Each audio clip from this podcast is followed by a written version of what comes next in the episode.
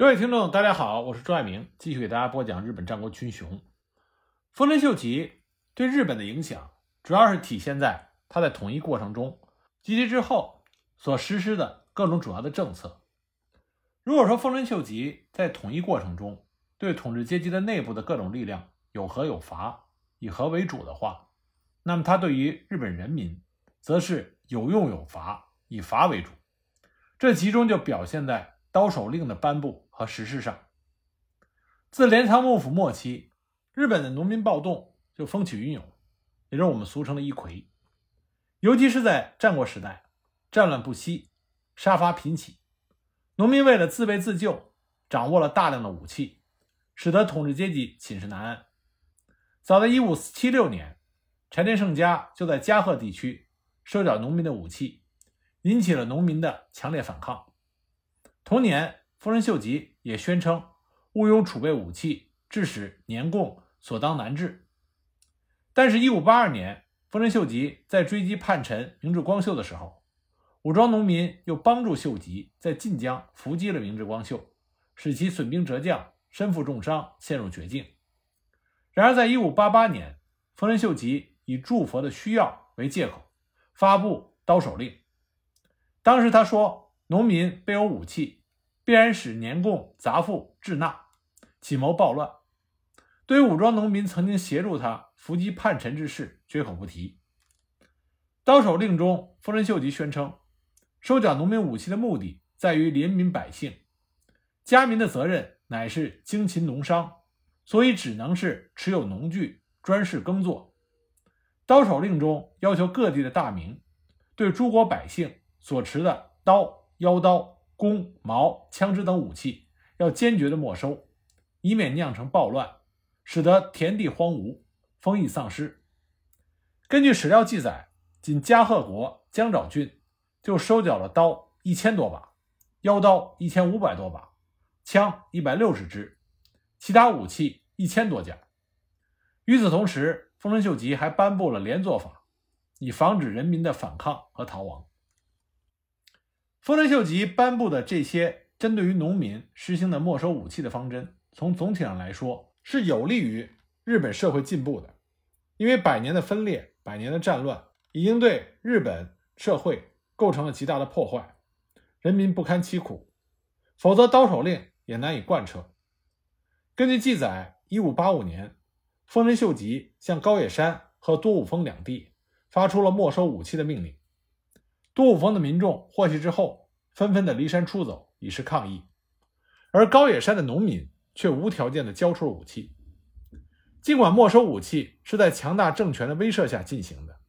但这也说明当时有相当多的农民还是渴望结束战乱、实现统一的。那我们再来说说丰臣秀吉所建立的新的经济体制。建立新的经济体制是战国后期。日本实现和巩固统一的基本问题，自十三世纪末叶以后，日本的庄园领主制就走向解体。在土地占有方式方面，室町时代的前期出现的守护承包制，使得庄园领主惊呼：“当今诸国守护处处大名，独自强占四舍，本所领地。”那到了战国时代，战国大名又通过家臣制，将臣服的小领主的土地。变成自己的直辖领地，然后再以封地的形式交给小领主经营。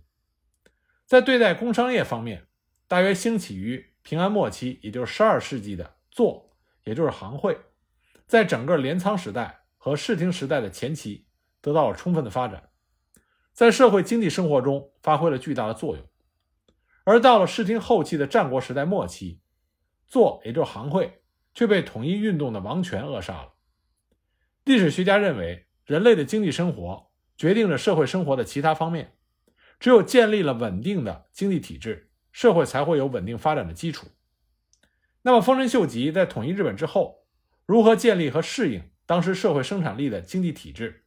就成为他巩固统一的重大课题。那丰臣秀吉是怎么做的呢？首先，他清查土地，实行太割减地政策，在农业经济占统治地位的社会。土地占有方式是社会经济制度的核心。丰臣秀吉所处的时代，日本经过长期的分裂和战乱，土地所有制严重混乱。如前所述，那种守护承包制、家臣制，都是在一个一个的局部范围内实行的，这使得土地占有关系复杂化，常常出现在一块土地上同时有几个所有者的局面。那丰臣秀吉出生在农民家庭，在农村长大，对土地占有问题的复杂情况十分的清楚。土地的多重占有，即使中央得不到相应的年贡，还加重了农民的负担。得利的只有那些传统的领主和分裂势力。针对这样一个弊端，一五八二年到一五九八年，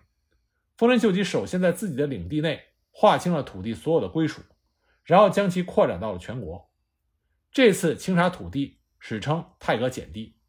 也就是要经过对土地的重新丈量和登记，明确土地的耕种者，建立起从中央到大名再到农民之间的统治和被统治关系。但是由于丰臣秀吉的减地无疑是侵害了原土地所有者的利益，所以必然遭到来自各方面的抑制。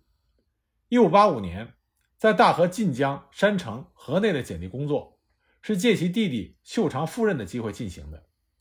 在这次减地中，没收了这些地区很多皇室、公卿、寺社没有进入账簿的土地，作为军费的开支。于是呢，残存的皇室、公卿、寺社的古老特权就被剥夺了。在前野长期减地的做法是没收没有进入到账簿的耕地，分给当地的下级武士耕种。这种减地就遭到了原土地占有者的敌视和对抗，这是可想而知的。然而，丰臣秀吉的态度非常的坚决，措施也非常的强硬。他对各地的大名三令五申，减地的要旨必须反复的。告知各地，如有阻碍，应一一惩处。不仅城主要清楚的了解，下级官员及农民也要尽数知晓。因此，要逐乡的进行宣誓，绝无遗漏，使简地工作传遍全国六十余州。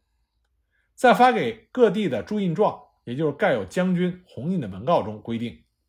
凡敢于反抗检地者，不管是城主、土豪还是百姓，全部杀掉。即便是整个一乡或者两乡，也绝不例外。太阁减地自1585年开始到1598年结束，可以分为三个阶段。1585年到1588年为第一阶段，主要是在大河、山城、肥后、纪伊、若狭等地区推行。1589年到1592年，这是第二阶段，主要在丰前、丰后、陆奥、美浓、出羽等地区展开。一五九三年到一五九八年，这是第三阶段，主要在九州地区进行。确定年贡的负担者为太阁减地的重要成果之一。各地以村为单位建立减地账，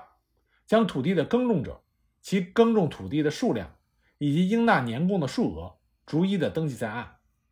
于是，地方豪强对土地的所有权被剥夺了。重新分给大名的土地，只是这些大名作为丰臣秀吉的家臣。获得的采邑，丰臣秀吉的直辖领地进一步扩大，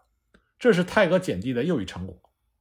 经过减地，丰臣秀吉的直辖领地由占全国土地面积总数的百分之十一点一，提高到了百分之十二点二，从而增强了丰臣秀吉控制大名、统治全国的能力。确立一地一做人制，这是泰戈减地的又一成果。通过减地，只承认直接耕种者拥有土地的所有权。不再允许民主、地势等中间的阶层役使农民和收缴食物，取消了中间剥削，促进了农民解放。法令规定年贡的数量为年贡的三分之二，即所谓的“二公一民”。法令否定了富家长制大家族的存在，农民必须以单亲小家族分别立户。一五八六年规定，农民不许随便的迁徙。否则，本人及土地的领有者都要受到惩罚。一五九七年又规定，农民十人为一组，相互监督，反而将农民束缚在土地上。那么这些措施都使得本百姓，也就是自耕农的小农经济得到了承认和扩展。那我们再说说日本的工商业。日本工商业的作作为一种行会组织，有其独特的发展过程。十二世纪，也就是平安时代末期。日本的作是作为大庄园领主的附庸产生的，但真正具有与西欧中世纪初期行会性质相同的作，这是从视听战国时代开始的。这个时候的座以农业和手工业的社会分工的发展为前提，以摆脱庄园领主的控制为特征，以从事商品生产为主业。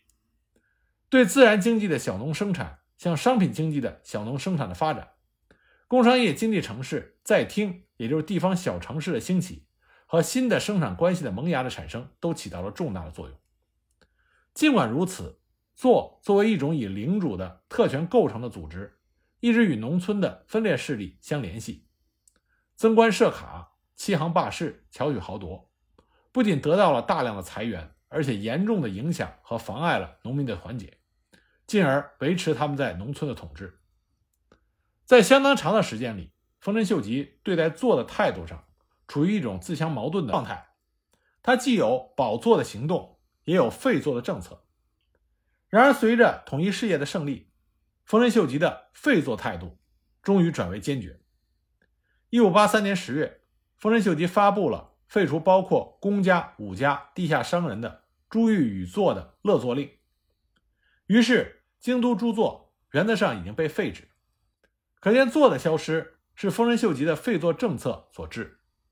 根据《秀吉记事》记载，当乐作令下达的时候，公家、武家及在地商人。等征收作役特权宣布被取消的时候，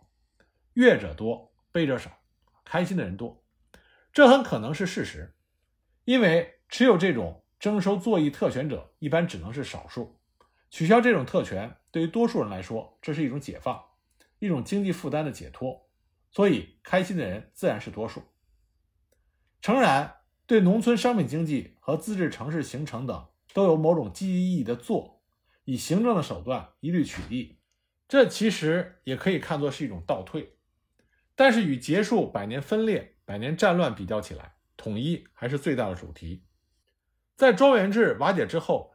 虽然资本的势力还过于软弱，那么统一的王权在扫荡庄园制残余势力和镇压了农民运动之后，则完全有能力把开始显露某种自然发展趋势的工商业者。重新置于封建王权的金字塔的底层。我们要知道，丰臣秀吉所制定的这所有的政策，都是从他自身的利益来考虑出发的，包括减地政策也不例外。虽然从客观上，减地政策减轻了对农民的中间剥削，并且允许农民直接的上诉控告，但是丰臣秀吉一手提拔出来的武士，借着减地之机横行乡里，欺民敛财，引起农民的武装反抗的时候。丰臣秀吉并没有站在农民这边，他依然维护的是统治阶级的利益，以武力去镇压暴动的农民。因为丰臣秀吉要以他所代表的军事领主的根本利益来权衡利弊。经过减地，使国家通过大名控制个体小农；通过废作，国家再通过大名的城下町和御用商人的问屋来控制工商业者。这个目的不是为了促进社会的发展。而是为了让丰臣秀吉他自己作为塔顶的金字塔的结构底层更加的均衡和稳定。那么再来看看丰臣秀吉所建立新的政治体制，这是他统一日本的重大课题。镰仓末期，以武士家族的利益保护和延伸为纽带的御家人制解体之后，日本的庄园领主制就失去了支柱，守护大名的贪婪与膨胀就导致了战国大名的产生。他们据地称雄，自成一体，弱肉强食，征战不已。这些战国大名与被其征服的小领主间逐渐确立了主从关系，建立了家臣团。只要小领主表示臣服，就保护其领地和财产，然后再将小领主原来的领地以封地的形式交给作为家臣的小领主经营。这种家族纵氏组合的主从关系体制，成为后来日本社会基本政治格局的雏形。那么这种政治体制呢，有几个特点。第一个就是实行对不对抗的领主仍然领有原来的领地，因公获得丰臣秀吉赐给的领地，以及被调往新的领地等等政策。丰臣秀吉在继织田信长之后，扫荡群雄、统一日本的过程中，除了对那些坚决抵抗的领主予以消灭和没收领地之外，其余都采取不动原来的领地，或者说因公获得新赐的领地。再者就是被调往新的领地等等政策，将亲属和心腹大多安置在全国的要地，让他们管制新任的大明。比如1585年，丰臣秀吉就把大和、纪伊和家交给弟弟秀长统治，让养子秀次管辖青州，秀胜领有丹波，石田三成则被安置在晋江的佐和山等等。对这种所谓的分国分城，丰臣秀吉颇为得意。他曾经在信中说：“从此以后再无谋叛，国之安宁。”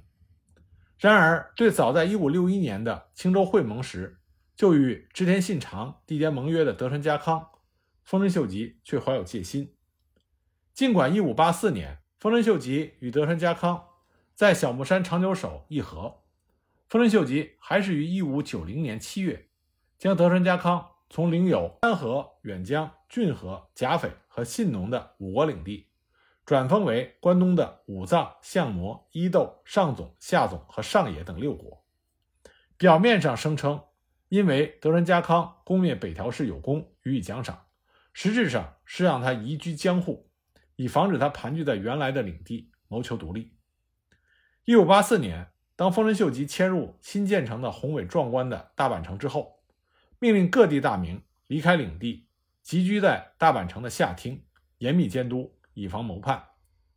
如果说丰臣秀吉这些处置大名的措施是从中国古代的分封制学去的话，那么中国古代的分封制早在战国时期，受封者在其十一内就只有征收赋税之权，而无世袭统治权。而丰臣秀吉所分封的大名仍然沿用了家族世袭制，再通过太阁减地。使他们成为获得丰臣秀吉采邑的家臣。这里我们可以看到丰臣秀吉政策的保守性。丰臣秀吉政治体制的另外一个特点，就是他极尽所能地粉饰他自己的出身，借助皇权和神的力量来巩固他的统治。秀吉出身于农民，他的父亲只当过信长父亲的炮手，他的母亲后来又改嫁到一个下级武士家。在古代日本这样重祭祀。贵血统、以族制立国、等级森严的社会里，像秀吉这样出身于下层社会的人，不要说号令全国，就是置身仕途都是很难想象的。那为了抬高自己的身价，驾驭群雄，秀吉千方百计地接近皇室。由于战国以来皇室久被遗弃，对于这位制霸武将的尊奉，皇室自然是受宠若惊。一五八三年，皇室就授予秀吉。从五位下佐近卫少将，一五八四年又升为从三位全大纳言，一五八五年升任为内大臣。秀吉指望的是想获得征夷大将军一职，然而自镰仓以来，这个职务均出自于源氏，秀吉出身寒微，不能够担任。为了达到目的，秀吉曾经改姓平氏，后来又表示愿意做室町幕府的末代将军足利义昭之子。来继承原姓，因其出身低下，遭到了拒绝。但随着秀吉的地位日益巩固，一五八五年，皇室伟立封秀吉为关白；一五八六年，皇室又伟立封秀吉为太政大臣，同时赐姓丰臣。一五八八年四月，丰臣秀吉在京都的豪华官邸聚乐地接待了后阳城天皇，并且召集了各大名。他在这里首先把七千余担的土地献给了天皇，作为皇家领地，并且让各大名宣誓不夺占皇室领地，并发誓效忠丰臣秀吉本人。从这里可以看出，丰臣秀吉的目的就是要让天皇有了权威，然后利用他作为自己的后盾。后来，丰臣秀吉当上官白之后，组织编写的《天正记》中说，他的母亲曾经在皇宫侍候天后，三年后出宫生了自己。暗示自己并非是农家之子，而是皇室之后。从这我们可以看到秀吉极尽所能粉饰自己出身的做法，这说明了古代日本门阀思想的浓重，也反映了秀吉本人的思想高度。同时呢，他还曾经决定重建被织田信长烧毁的严立寺，并且资助比瑞山佛教圣地和春日神社，借助神的力量巩固他的统治。如果说丰臣秀吉统一日本是要构筑金字塔的话，那么他巧妙地构筑出的塔顶是一虚一实、一神一人，也就是天皇和他自己。在塔顶之下是一个个大名的宗室家族，他们依照与丰臣秀吉的亲疏远近、实力大小依次排列。为了使这个金字塔巩固，丰臣秀吉将全体的国民严格划分为士、农、工商的身份，建立兵农分离的原则，从而构成了金字塔的整体。这种身份等级制度，无非是为了使得统治阶级能够稳定的构成一个整体，以便他们长居金字塔的上层。虽然这种结构呢有其保守的一面，家族至上，门第唯一，这就无原则的延续统治，扼杀人的灵性。但是呢，在人类文明水准尚极其有限的情况下，对于克服惰性，防止统治者的不负责任、互相推诿、挥霍无度，注意发展经济、积累财富，这是具有相当明显的积极意义的。从战国大名到丰臣秀吉，都注意安抚农民，发展商业。保护工商业，这从一定意义上就说明了它的积极作用。而丰臣秀吉实行的统一度量衡、兴修水利、奖励开垦荒地的措施，从某种意义上来说，也是各个纵向发展的家族求兴求治的要求。